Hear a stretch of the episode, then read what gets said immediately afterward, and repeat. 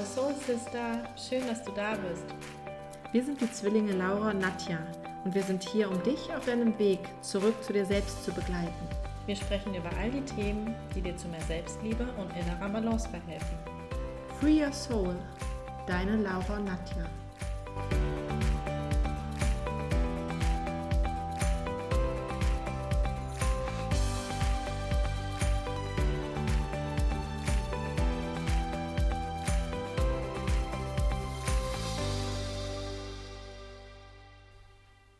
Hallo du Liebe, ich hoffe es geht dir gut und du bist gut in den Dezember gestartet.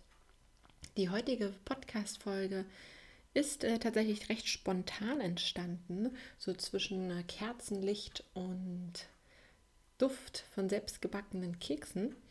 Habe ich mir ein Buch geschnappt und zwar das Buch von Rüdiger Dahlke, Krankheit als Weg. Ich weiß nicht, ob du das schon kennst und habe dort ein bisschen rumgeblättert und bin unter anderem auf ähm, die Menstruation oder auch ähm, Menstruationsstörung gestoßen und wollte dir darüber gerne etwas berichten.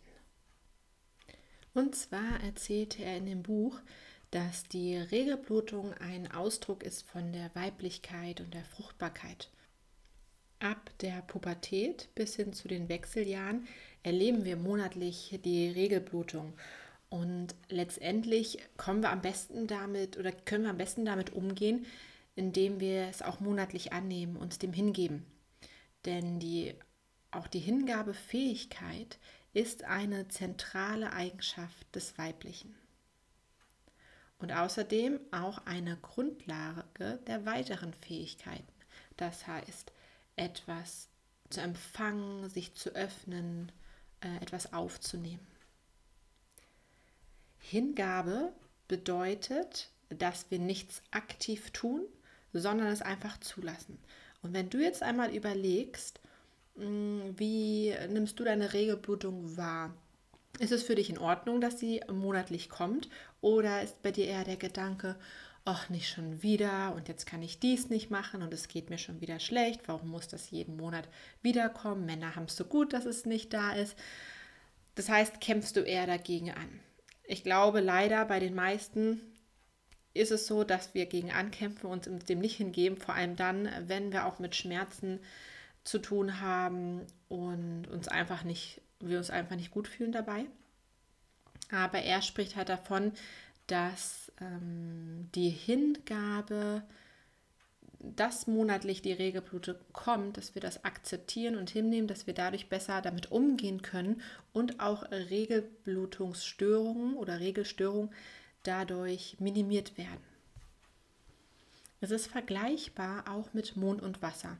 Wenn du von den vorherigen Podcast-Folgen ja schon gehört hast, wird die Weiblichkeit ähm, auch mit dem Mond in Verbindung gebracht und ähm, das Element Wasser dazu gesehen. Und er sagt dann, beim Mond und Wasser, äh, das sind ja auch zwei, also ein Element und auch ein Planet, die nicht aktiv sind. Also der Mond leuchtet ja nicht aktiv, sondern nimmt das Licht auf von der Sonne. Und auch das Wasser ähm, passt sich jeder Form an und ist auch nicht automatisch warm, sondern wird aufgewärmt von der Sonne. Also sie sind beides, ähm, das sind beides ja wirklich welche, die nicht aktiv so etwas tun, sondern die sich hingeben, etwas aufnehmen. Und genau so ist das Gleiche auch mit der Hingabe und der Weiblichkeit zu sehen.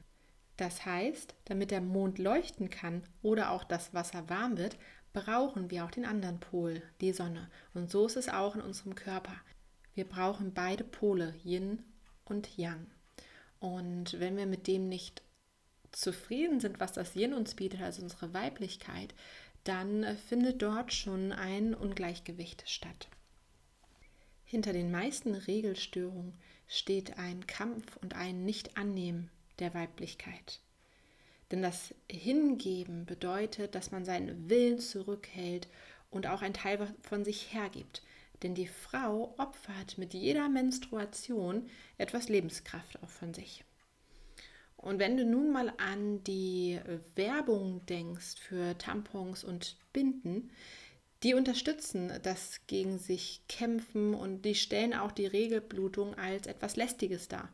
Und auch uns wird es so im Jugendalter ja viel kommuniziert. Also wir wachsen ja so auf, wenn es von den Eltern schon so übertragen und übermittelt wird oder ähm, ja, man sich in der, in der Pubertät untereinander austauscht und dann halt noch die Werbung auch sieht, wächst man halt damit auf, dass es nichts Positives ist. Und schon hat man gleich zur Regelblutung kein, kein gutes Verhältnis. Als Beispiel, dass die Regelblutung ähm, etwas damit zu tun hat, wie wir dazu stehen, zeigt sich zum Beispiel auch darin, dass wenn man einen Kinderwunsch hat und die Periode kommt und uns damit zeigt, dass es nicht geklappt hat mit der Schwangerschaft, dass wir sie wirklich negativ betrachten, dann sauer sind und ähm, die Blutung verabscheuen, warum der Körper uns das denn immer, also warum die jetzt da ist. Oder aber auch genau im Gegenteil, wenn man sich keine Kinder wünscht und die ganze Zeit hofft, dass äh, die Periode kommt, dass sie sich dann vielleicht auch verzögert oder ausbleibt, weil man wirklich mit dem Gedanken ähm, die ganze Zeit bei der Periode ist und damit wirklich einen großen Einfluss ähm, auf die Regelblutung hat. Heilung kann also erfolgen, wenn man sich der Geschlechterrolle hingibt, sich damit aussöhnt, ja, in seiner Weiblichkeit lebt. Und das Gleiche, ähm, was ich hier erzählt habe mit der Hingabefähigkeit, gilt natürlich auch für sexuelle Probleme. Da wäre es dann die Hingabe gegenüber dem Partner. Also beobachte gern einmal, wie du zu deiner Regelblutung stehst und ja, ob du daran was verändern kannst, ähm, dich dem mehr hingeben kannst. Und ein paar Tipps haben wir ja schon auf den vorherigen Folgen auch genannt und dass man sich einfach dann die Ruhe auch gönnen sollte, es akzeptieren sollte, dass es jeden Monat wiederkommt und ja, auch positiv sehen kann, dass wir etwas, dass wir unseren Körper reinigen und dass wir die Chance haben, etwas zu empfangen. Und in diesem Sinne wünsche ich dir eine wunderbare Woche. Wir hören uns wieder am dritten Advent mit einer weiteren Meditation. Bis dahin mach's gut und genieß weiterhin die Vorweihnachtszeit.